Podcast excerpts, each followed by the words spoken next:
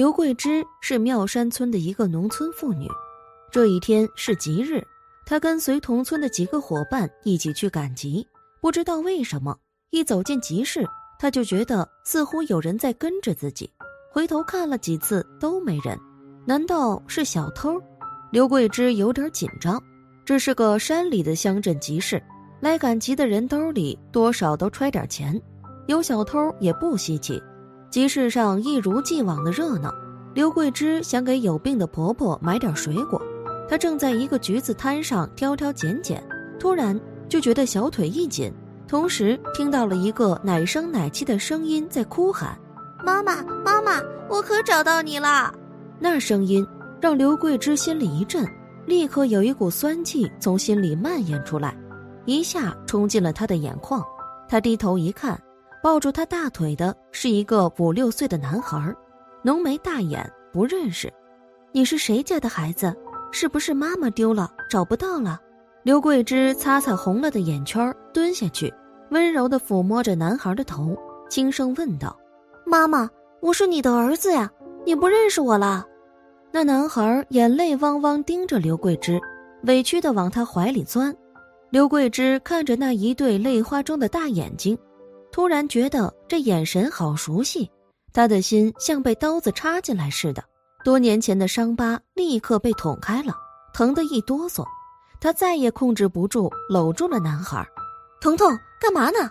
我买根麻花的功夫你就跑了，小心让人贩子拐跑了。一个看来也是来赶集的农妇从刘桂芝的怀里拉走男孩，责备道，同时用带着歉意的笑解释说：“对不住啊。”孩子认错人了，农妇拉着男孩就走，刘桂枝的心一下子变得空荡荡的。她呆呆地盯着男孩的背影，跟着走了几步，买好的橘子都扔下了。突然，男孩回过头来喊道：“妈妈，我是大辉啊，你怎么不认我呀？”大辉两个字一进耳朵，刘桂枝哪还忍得住，疯了一样扑过去，一把抱住男孩，嚎啕大哭：“大辉！”你回来找妈了，你真是大辉，你真是我的大辉吗？大辉是刘桂枝的儿子，六年前在一场车祸中死去，当时才九岁。刘桂枝只有这一个孩子，儿子死后，夫妻俩悲痛欲绝，这六年没有一天不在痛苦中度过。没想到六年后，在这个集市上，遇见个喊自己妈妈的男孩，还说自己是大辉。虽然眼前的孩子和大辉没一点相似，可是那眼神，刘桂枝太熟悉了，那就是这六年来魂牵梦绕、每天出现在梦里的儿子的眼神。刘桂枝和男孩抱在一起，哭得撕心裂肺。那农妇可慌张了，很快身边就围上了一大群人。等刘桂枝清醒过来，已经在派出所里了。派出所就在集市一旁，她抱着男孩，死死不撒手。被人误以为他是人贩子，要抢孩子，所以报了案。刘桂芝泣不成声，说出了自己的故事。一旁的农妇也听傻了，好一会儿才说：“我叫陈华，住在武松岭，儿子叫彤彤，六岁半。我这儿子一出生就跟别人不一样，生下来就睁眼说话，接生婆都给吓着了，赶紧宰了一只黑狗，灌了一嘴狗血才止住了。”这些年倒是没啥异常，他生下来说的是什么？你还记得吗？刘桂枝紧张的问。他说：“哎呀妈呀，跑这么老远，可累死我了。”农妇张口就回答。众人面面相觑，警察也听呆了。这还是他接警以来第一次遇上这事儿。这功夫，男孩彤彤始终依偎在刘桂枝的身边，寸步不离。那大辉，不是。你儿子彤彤六岁半，他是哪一天生的？我的生日是十月初六，我妈妈叫刘桂枝，属兔的。彤彤抢着回答。刘桂枝腿一软，一个踉跄，扑通跪在了彤彤面前，以头触地。我大辉是十月初三出的事，我叫刘桂枝，你们看，这是我的身份证，我真叫刘桂枝啊，是转世投胎，你是我大辉转生的呀，大辉，妈对不起你。妈有罪，原来当年彤彤很淘气，因为和同学打架，被刘桂芝打了几巴掌。孩子赌气跑上公路，居然让一辆大货车迎头撞了。这也是这么多年刘桂芝最大的心结，每次想到那一幕都痛不欲生。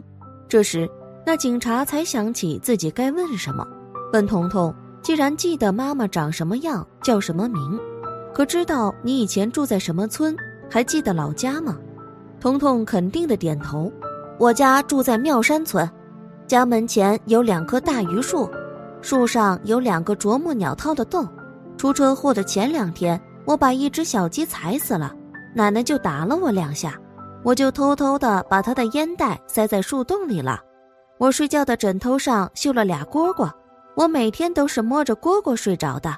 话说到这儿，别说那刘桂芝忍不住，一旁跟他一道来的邻居们也都捂着脸哭起来。陈华倒是个开通人，当时提议，马上就去刘桂芝家里验证一下，看儿子说的对不对。一行人坐着警车来到了十里外的妙山村，一进村子下了警车，彤彤也不用刘桂芝带路，自管跑在前面，毫不犹豫地冲进了村子西边第二家，兴奋地手舞足蹈，大喊大叫：“这就是我家！你们看，大榆树！”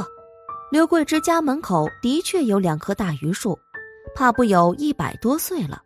彤彤猴子一样，蹭蹭几下爬上了树。